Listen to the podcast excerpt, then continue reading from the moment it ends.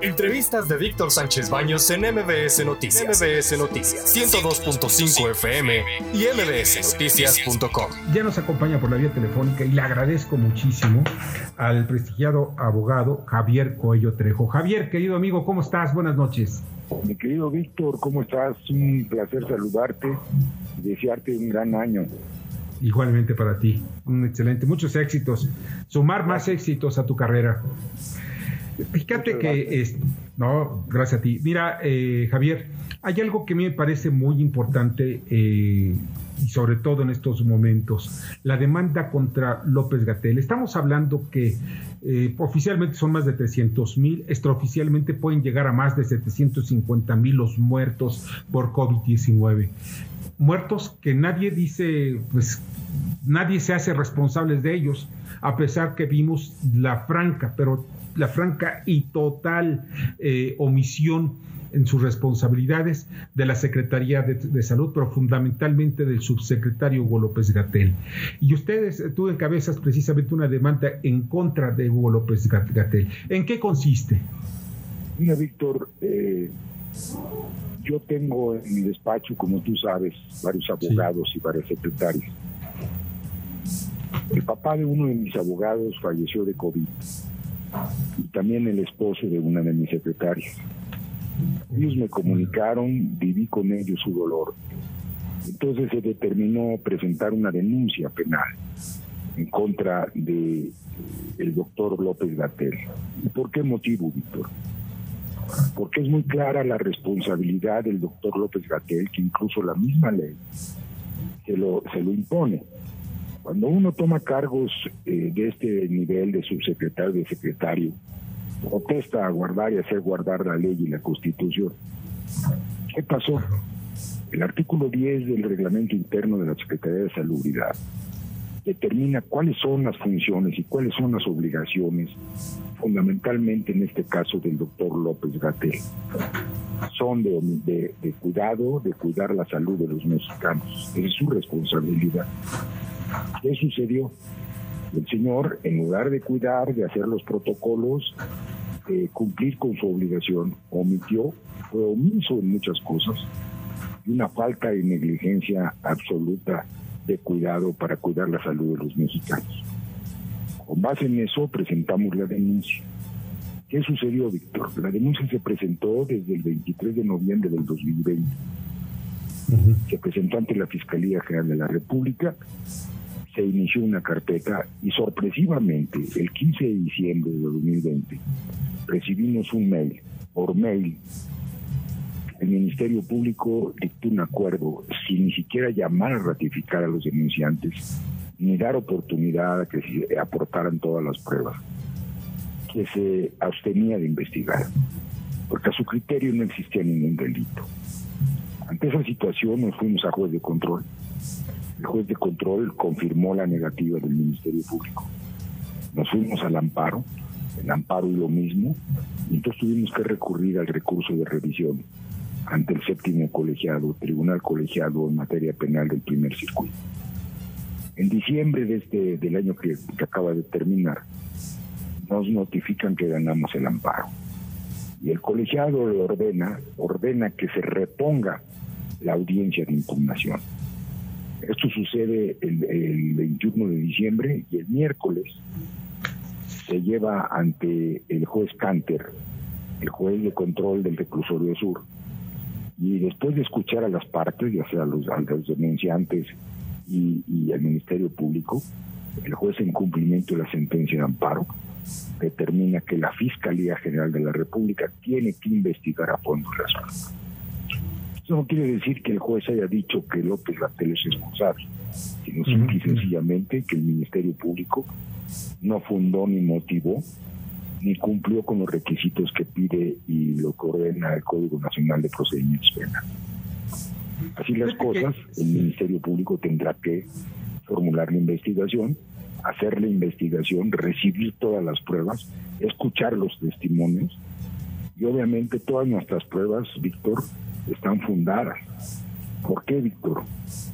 Porque es imposible y es increíble que el señor López Gatel no haya hecho los protocolos como era su obligación para impedir, cuando menos, que no hubiera tantos muertos, que no hubiera tanta, que se hubieran contaminado tanta gente, por decirte algo.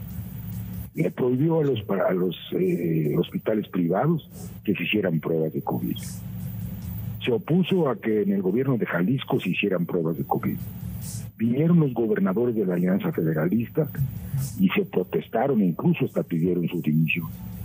El señor en las mañaneras siempre nos mintió, le mintió a todos los mexicanos al decir que no era necesario el cubrebocas, que no era necesario ir a los hospitales, que si tenían alguna molestia, nada más hablaran a Locatel. Es increíble todo esto que ha sucedido. Lo que nosotros hicimos fue denunciar para que el Ministerio Público Federal investigue y sancione los delitos, porque sí hay delitos, hay una negligencia absoluta, hay una falta de cuidado. Su deber era cuidar la salud de los mexicanos. Y además hay un ejercicio indebido de, la, de su función. Esa es la denuncia, Víctor. Sí. Fíjate que lo, que lo que estoy viendo alrededor de todo ello es que el Ministerio Público, en un acto de barbarie jurídica, porque no lo puedo llamar de otra manera, de primitivismo eh, jurídico. ¿Por qué? Porque ni siquiera se atreve a levantar o abrir una averiguación en contra de Hugo López Gatel. ¿Por qué? Porque es uno de los preferidos, uno de los hombres, de los políticos más, eh, yo voy a decir, los de los consentidos del gobierno de Andrés Manuel López Obrador, y no lo quieren tocar porque saben perfectamente que él es el reflejo de toda una estrategia fallida en, contra del COVID-19 y que ya ha llevado a cientos de miles de mexicanos a la muerte y también a, eh, consecuencias gravísimas sobre la salud de varios, eh, quizá más de dos millones de, mexicanos. Todo esto nos lleva a otra reflexión. En caso que, que, porque aquí parece una cofradía, no parece, es una cofradía para defender a Hugo López Gatel, en caso de, de que el Ministerio Público considere que no hay elementos suficientes y diga y no, no presente la, denuncia en contra, la denuncia que merece por, por homicidio, por omisión de más de, de, de cientos de miles de mexicanos, ¿podría ser la salida los tribunales internacionales? Bueno, mira, eh, el Ministerio Público, Víctor, tendrá que investigar a fondo. Y vamos a suponer que el Ministerio Público Federal dijera, yo no encuentro ningún delito, tendríamos que ir nuevamente a juez de control y obviamente ya en la justicia federal las cosas son diferentes. Así lo espero, ¿no? Aunque te voy a ser honesto, el, eh, yo confío eh, en, el criterio del doctor Alejandro Germanero. ¿Por qué? Porque lo vivió en carne propia. No por el COVID, pero sí por la omisión y la falta de cuidado que le dieron a su hermano, ¿no? Que falleció. Entonces, yo creo que el Ministerio Público tiene que investigar, no es que quiera investigar, es que tiene que investigar porque se lo está ordenando un juez. Existen una serie de pruebas, pruebas documentales, noticieros, declaraciones del doctor López Gatel, estudios científicos, el libro que publicó la doctora está, que es muy interesante leerlo, ¿no? A donde realmente ella determina por qué hay la responsabilidad del Señor. Es un tema científico, ¿sí? Pero también es un tema de negligencia, de falta de cuidado. Sí. El Señor no atendió como debía hacer, como la ley le ordena, ¿no? No es nada en contra de él, yo no tengo nada en contra de él. No. Simple y sencillamente que sufrí y el dolor de, mi, del abogado y de mi secretaria. ¿sí? Y he visto el dolor de otras gentes, amigos míos que se han muerto, ¿no? Entonces, bueno, pues vamos a ir ante, ante las instancias que sean, pero yo creo que tiene que hacerse justicia. Y Víctor, con todo respeto, tenemos que procurar que se acabe la justicia selectiva. La ley es para todos, parejita, claro. Claro, claro, como es, ¿no? Cierto. Bernardo Sebastián, ¿alguna pregunta? Sí, mi estimado Javier, honestamente, ¿qué tanto puede llegar a tener esta demanda contra Hugo López Gatel. Podríamos verlo verdaderamente enjuiciado, no solamente por eso, sino por todas las, todos los homicidios imprudenciales o por omisión. que ha tenido esta pandemia? Yo creo que si, eh, si la gente, los dolientes, los, los deudos, los que han sufrido esto, eh, determinan su valor civil, yo creo que tenían que presentar denuncias también. O sea, esto tiene que llegar hasta donde tope, Víctor, porque no es posible que haya más de 400 mil muertos. 400 mil muertos, ¿por qué? Y sencillamente, yo no digo que el doctor haya sido el que trajo el coronavirus. No.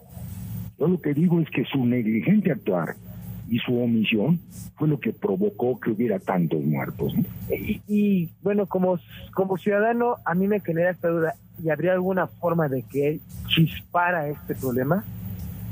Yo, bueno, pues si existe la justicia, si realmente eh, lo que se ha dicho es que se combate la corrupción y se combate la impunidad, pues claro que debe ir ante los tribunales y debe responder de sus actitudes, ¿no? yo espero, espero de veras, Víctor, con todo respeto a las autoridades eh, judiciales, que se actúe conforme a derecho. Elementos hay suficientes, Víctor. Cierto, hay muchos Son hechos notorios, Víctor. Hechos notorios de cómo la gente se moría en las puertas de los hospitales. Cómo iban, iban, eh, hablaban a Locatel y Locatel les decían en Locatel que, que tomaran este paracetamol. Iban, fueron gentes de salubridad a diversas casas de los enfermos y les decían, no, pues eh, mire, tome paracetamol. Hay muchas pruebas de eso. Sí, sí, sí, hay pruebas de todo lo que estaban haciendo por órdenes de Hugo López Gatel. Miren, él, era el responsable. Él es el responsable, él es el responsable incluso de, de, ocultar la información al presidente de la República. El presidente no es médico, él supuestamente es científico. Él estuvo, él se educó en esta eh, Universidad John Hopkins, es una de las más prestigiadas en inmunología. De verdad, yo no puedo entender un personaje como él. Y miren, lo digo, les digo algo, después de tantos, de dos años de estar siguiendo la información y de las estupideces que decía este hombre, las estupideces, y vean ustedes si tienen, ustedes piensan que estoy insultándolo, lo estoy describiendo. Chequen, chequen el, esta, palabra o esta expresión, cuál es su, verdadero sentido, para que vean lo que, el crimen que cometió de lesa humanidad contra los mexicanos. ¿Por qué? Porque para él tú, yo y muchos de los que están escribiendo en estos momentos tweets en nuestras redes sociales insultándonos, para que vean, ellos no sufrieron la muerte de un familiar muy cercano. Y si la sufrieron están obcecados, ¿por qué? Por lo que es la demagogia de tipos sin escrúpulos que únicamente utilizan los puestos públicos e incluso la vida y la muerte de los mexicanos como una moneda de cambio político y electoral. De verdad eso es lo que da mucho coraje, mi querido Javier. Pero pues seguimos pendientes. ¿Sí? Tienes toda la razón, Víctor, y, por eso vamos a continuar, vamos a continuar. Tú me conoces, Víctor. Yo lo sé. Yo no me rindo. Y, y bueno, y si hay que ir ante las instancias internacionales, iremos. Pero yo confío en que la Fiscalía General de la República actúe y actúe conforme a derecho. Claro. Pues Javier, de verdad te agradezco muchísimo y cualquier cosa también que se ofrezca, yo soy un testigo de todo lo que hizo este hombre como muchos periodistas lo somos, y tenemos también que tomar o adoptar posiciones, no de quedarnos callados y simplemente contemplativos. Ah, la información es esa que dio López Gatel. Ah, se murieron 600 mil, 700 mil seres humanos en México. No, señor. Debemos buscar por qué se murieron y si este señor cometió un homicidio por omisión, como mira, Luis Echeverría lo llevaron a, lo llevaron a juicio por un simple motivo. No simple, digo, estoy hablando de algo grave también que fue el movimiento del 68 y el jueves de Corpus del, del 71. ¿Cuántos muertos hubo entre los dos? Exagerándole, unos 250 muertos. Bueno, aquí hay 650 mil muertos. Eso sí es muchísimo más grave. Y fue sentenciado Luis Echeverría. Eso es lo que tiene que ocurrir con los políticos que son corruptos, negligentes, como Hugo López Gatel. Javier. También ineptos. Sí, ineptos. un abrazo cariñoso. Otro para ti. Cuídate mucho y un fuerte abrazo. Cuídate. Igualmente, hermano. Gracias. Suerte. Escucha a Víctor Sánchez Baños en MBS Noticias. MBS Noticias 102.5 FM y MBSNoticias.com. Lunes a viernes, 9 de la noche, tiempo del centro de México.